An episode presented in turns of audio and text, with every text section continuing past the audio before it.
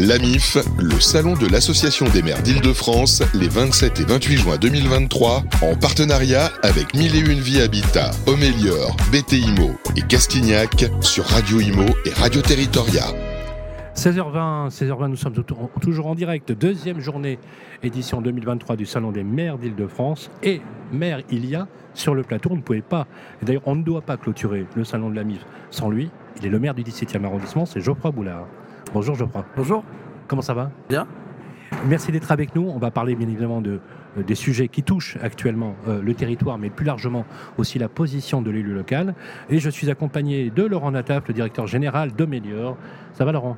Très bien, et vous Voilà, le grand spécialiste national de la rénovation énergétique. Et Dieu sait que c'est le chantier du siècle et qui est un vrai sujet, surtout sur euh, Paris. première question, Geoffroy Boulard. Voilà, à brûle pour point, comme ça, le sentiment à chaud. Cette édition, elle a cartonné puisqu'on n'a jamais vu autant de monde. Qu'est-ce que ça vous inspire lorsque vous voyez les maires franciliens se réunir là en juin? C'est toujours un moment important. On a des territoires très différents, mais on a besoin de se retrouver. Et on est la tête dans le guidon toute l'année. Et le fait de pouvoir se, retrouver, se rassembler, discuter, retrouver des partenaires avec lesquels on, travaille et puis prendre des idées aussi qui fonctionnent bien, bah, ça, fait du bien, ça régénère. Donc c'est vrai qu'il y a eu une belle, belle journée hier, une belle journée aujourd'hui, avec beaucoup d'élus locaux qui se sont mobilisés, qui sont présents. pour, voilà, et entre, entre élus, on a besoin aussi de cette, euh, cette communauté, cette fraternité, euh, euh, je dirais, municipale. c'est important, il y a beaucoup d'enjeux. On parle beaucoup de la défiance, de la violence à l'encontre des élus locaux. Nous, on a besoin de se retrouver aussi entre nous pour voilà, un peu, un peu de force, parce que ce qu'on fait, c'est au service des habitants pour améliorer la qualité de vie, améliorer le quotidien de nos habitants tous les jours. Et c'est vrai que voilà, la société, vous la connaissez, hein, la violence euh, verbale, physique, euh, qui est inadmissible d'ailleurs. Mais est-ce que euh, vous le vivez? Parce que j'ai vu que vous êtes manifesté pour le soutien de vos collègues lorsqu'il y a eu des choses. Est-ce que vous, dans le 17e arrondissement, vous avez eu parfois des moments difficiles de, questionnement? Est-ce que même des fois vous vous êtes dit peut-être que, à l'instar de certains de vos collègues en zone périurbaine, bon, je prends toujours comme exemple Stéphane Gatignon qui a lâché, ce rang parce qu'il n'en pouvait simplement plus. Est-ce qu'il y a parfois vous êtes mu par le, parfois par le doute, euh, une certaine forme de, désespérance face à aussi un État centralisateur, un peu jacobin, euh, qui ne cesse finalement de, de renier euh, vos marges de manœuvre?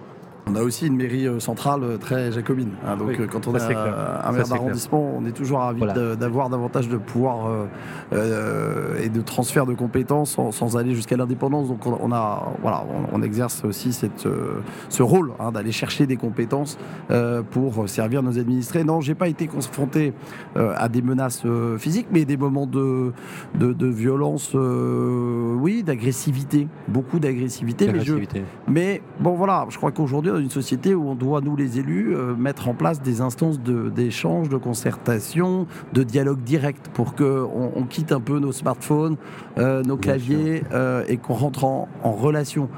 et je pense qu'on le voit là, après le Covid, la demande est forte. Euh, moi, je fais le mois de juin, comme beaucoup de maires, on est sollicité euh, sur des, fêtes d'école, des fêtes de quartier, beaucoup d'événements là au mois de juin, après un mois de, mai un peu, un peu, un peu, un peu, un peu gruyère en termes de, jours ouvrés. Euh, et donc, on voit bien qu'il y a une volonté, il y a une, y a une, soif de, se rencontrer et de, créer du lien social qui nous a manqué pendant le Covid, avec un contexte d'inflation. donc voilà, je pense qu'il faut multiplier ces, ces, moments. En tout cas, moi, j'essaie de le faire dans le 17e. on a fait des fêtes des voisins euh, comme on n'a jamais fait cette année, qu'on étale sur tout l'été en leur disant à nos habitants, à nos gardiennes, à nos gardiens d'immeubles qui sont quand même à la. Ben, voilà, faites-en en septembre. Vous, avez des administrés qui sont en demande de lien social. Hein tout à fait. Vraiment. C'est très quelque chose qui, qui, revient. Alors vous avez la réputation dans le métier, euh, dans la presse journaliste, d'être un homme centré sur l'innovation sur les techniques du numérique. On vous voit beaucoup, hein, beaucoup là-dessus. Vous faites partie d'une génération d'élus aussi très moderne, très pragmatique. Je dire, en dehors même des clivages politiques, d'ailleurs, puisque vous n'avez que comme ce souci, finalement, le, celui de, du bien-être de vos euh, administrés. Mais vous êtes aussi confronté, justement, aux affres, finalement, de la décision de la mairie centrale, dans une certaine mesure, parce que quelque part, ça rogne aussi vos marges euh, de manœuvre. Je voudrais qu'on parle, par exemple, d'un sujet qui, à Paris, qui est un sujet dans lequel on est très contraint, qui est celui de la rénovation énergétique et de la transition euh, environnementale et énergétique, qui est un vrai sujet. On sait que dans Paris, la rénovation par l'extérieur, C'est juste pas possible. Dans le 17e, il y a des, immeubles classés, vous le savez, vous ne pouvez pas le faire. Comment on fait quand on est maire d'un arrondissement aussi grand que le, 17e arrondissement, avec un patrimoine juste magnifique, pour justement faire cette transition, et je profite de, la position de Laurent sur ces problématiques-là, est-ce qu'on va y arriver ou pas? Est-ce qu'honnêtement, on peut vraiment se dire que les bâtiments haussmanniens qu'on a dans le 17e, dans votre, dans votre territoire, on peut vraiment les transformer énergétiquement? Est-ce que c'est réellement possible? Alors, vous l'avez dit, on a une euh, diversité euh, bâtimentaire dans le 17e arrondissement. Il y a des quartiers haussmanniens, il y en a d'autres qui euh, n'ont pas ces constructions haussmanniennes, qui ont plutôt des réalisations des années 70, sont des passoires thermiques. Donc, vous dire qu'on va régler le problème c'est pas simple dans il ne faut pas se raconter d'histoire. ce qui nous est imposé par l'État, je dis nous, au sens de la communauté hein, du 17e, et, euh, c'est irréaliste de dire qu'on va réussir euh, sur les objectifs. Donc je pense qu'il faut que le gouvernement soit à l'écoute aussi euh, de la réalité, de ce que font remonter les maires sur ce qui va pouvoir être fait, et notamment dans le bâtiment haussmanien ancien. voilà, on sait très bien que les, DPE, par exemple, là, on a un sujet. Je ne comprends pas que le gouvernement ah ne bouge pas sur ce sujet. On les a alertés depuis longtemps. les objectifs qui ont été mis en place ne sont pas réalistes. Ça ne veut pas dire que les professionnels de l'immobilier, les maires, ne veulent pas avancer sur ces sujets, c'est simplement que ça n'est pas réaliste au regard bah, de, la masse à traiter et puis surtout de la difficulté euh, de financement, la difficulté euh, aussi euh, pour les entreprises d'avoir du personnel qualifié pour répondre à ces enjeux de rénovation. Alors moi j'estime que la rénovation énergétique des bâtiments, elle est essentielle. Elle est essentielle et donc les maires, les élus locaux doivent montrer l'exemple. Parce qu'on demande aux administrés, aux copropriétés, un certain nombre de, se mettre euh, aux normes. Et donc, Vous parlez des bâtiments publics. Oui, eh bien de, commencer par les bâtiments publics. Montrons l'exemple. Un vrai sujet. Montrons l'exemple. Montrons l'exemple. Eh oui. et, donc là-dessus, euh, moi j'ai engagé, euh, et mes prédécesseurs l'avaient fait avant moi, un programme par exemple pour rénover notre bâtiment communal, enfin d'arrondissement qui est la mairie. On a commencé il y a. La mairie après, des bâtiments, après un bâtiment très moderne hein, d'ailleurs. Oui, années 73, on fait les 50 ans d'ailleurs euh, sur le mois de juin euh, dans, l'arrondissement, eh bien, on a décidé euh, et on a mobilisé des fonds pour pouvoir rénover énergétiquement la façade de la mairie. bon, c'est des constructions aluminium, passoires thermiques, mmh. et puis végétaliser euh, en plus euh, ce, bâtiment. On a déjà constaté euh, bah, des, économies en matière de, dépenses énergétiques. Hein. on, a, on a économisé 10% là, sur, un an et demi, donc c'est intéressant. Ça montre que ça fonctionne. Mais il faut que les maires s'investissent et s'engagent. Et vous imaginez, sur le patrimoine municipal et dans un arrondissement comme le nôtre, on a 60 établissements scolaires, on a un nombre d'équipements importants. Eh bien, il faut qu'on s'engage là-dessus. On ne peut pas demander uniquement à nos administrés de s'y mettre de mettre la main au portefeuille, euh, sans euh, nous faire l'effort et être vertueux et monitorer tous nos bâtiments et rechercher les économies. Donc il y a un programme euh, voilà, qu'on met nous dans le 17e en place, parce que je pense qu'aujourd'hui on doit montrer l'exemple. Sur des territoires justement comme le 17 on connaissait très très bien le secteur. Est-ce que euh, les difficultés de rénovation énergétique, vous les rencontrez de la même façon, Laurent Natal? Oui, tout à fait. C'est vrai que quand on parle d'immeubles haussmanniens, quand on parle de centre-ville, euh, la rénovation énergétique doit euh, clairement s'adapter à ce type de bâtiment.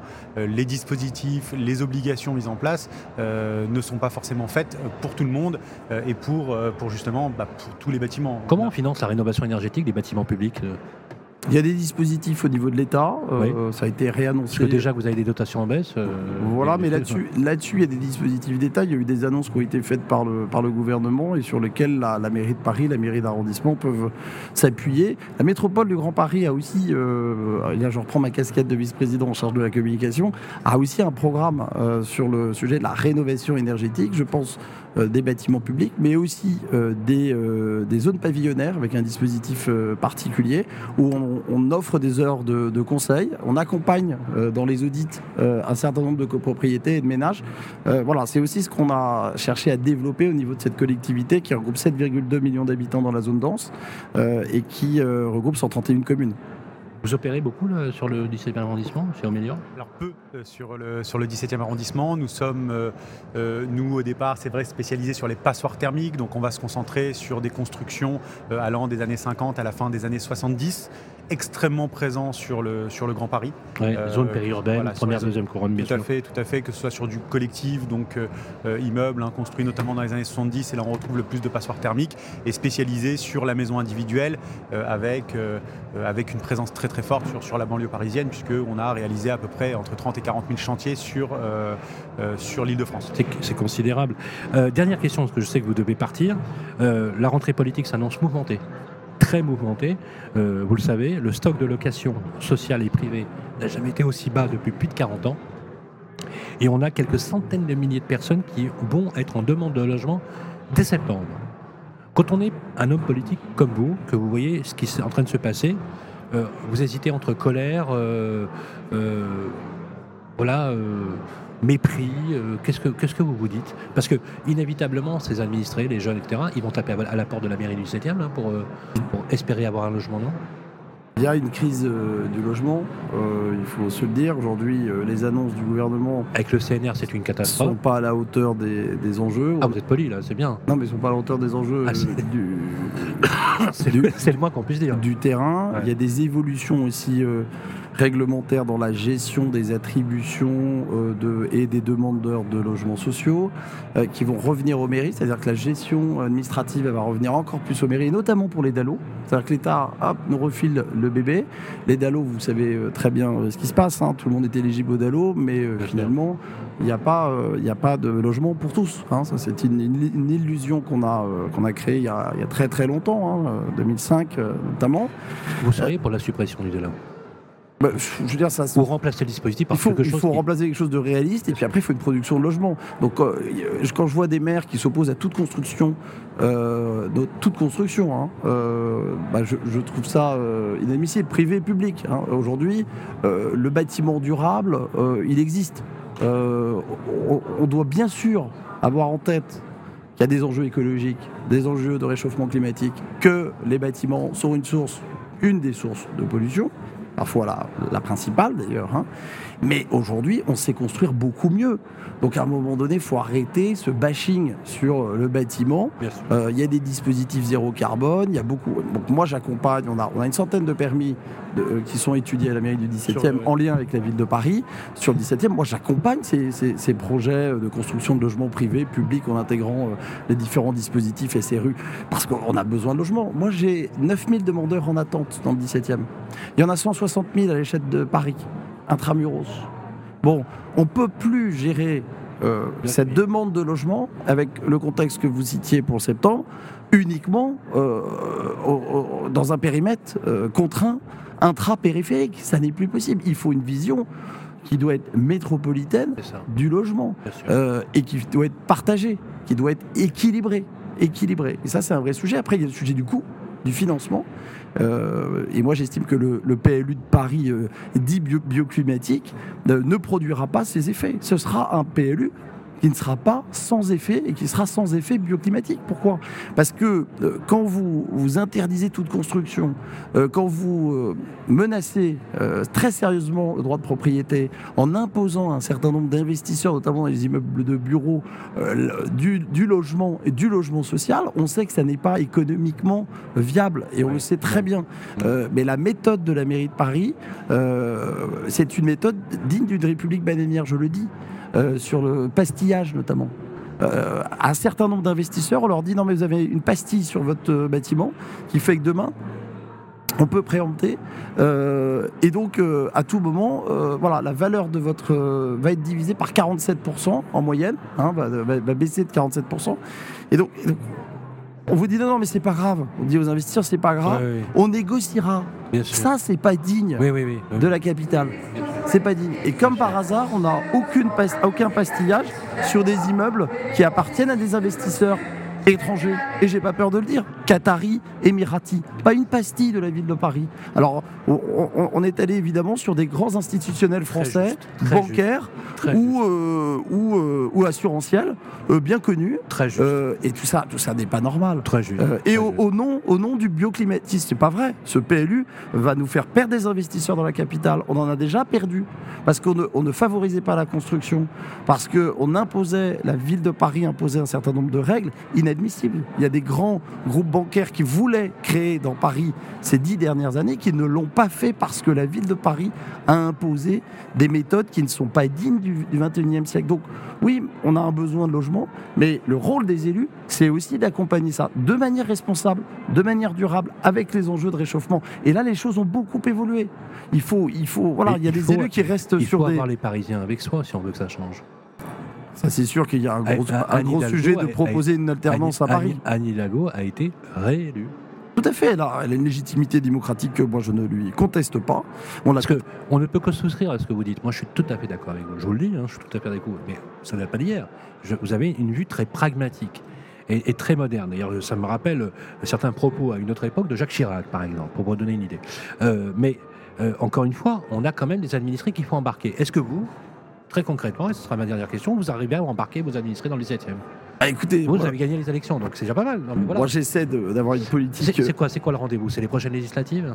Il y a un combat pour Paris, vous êtes d'accord? Non, le prochain combat, euh, le prochain combat, il, il est d'abord de fédérer des énergies qui veulent changer Paris et qui veulent communiquer une autre vision de Paris aux administrés, aux, aux, Parisiens, et de les emmener sur un projet parisien. Un autre projet. Voilà, ça fait 25 ans qu'on a la même équipe. Au bout de 25 ans, on est un peu fatigué. Et l'alternance a du bon. Dans le pays aussi, elle a du bon. Euh, alors, il ne s'agit pas de, il s'agit pas de déconstruire ce qui a été fait. Non, non, mais on est d'accord. Il s'agit aussi d'améliorer, de rectifier et de remettre Paris au rang Bien sûr. à laquelle elle, aurait, elle a toujours été, c'est-à-dire la plus belle ville du monde, mais c'est celle où aussi où on vit le mieux. Parce que c'est ça qui aujourd'hui euh, est dommageable.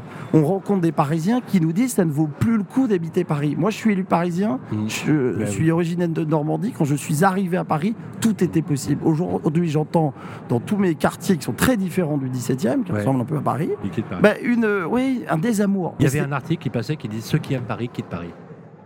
Ceux qui aiment Paris quittent Paris.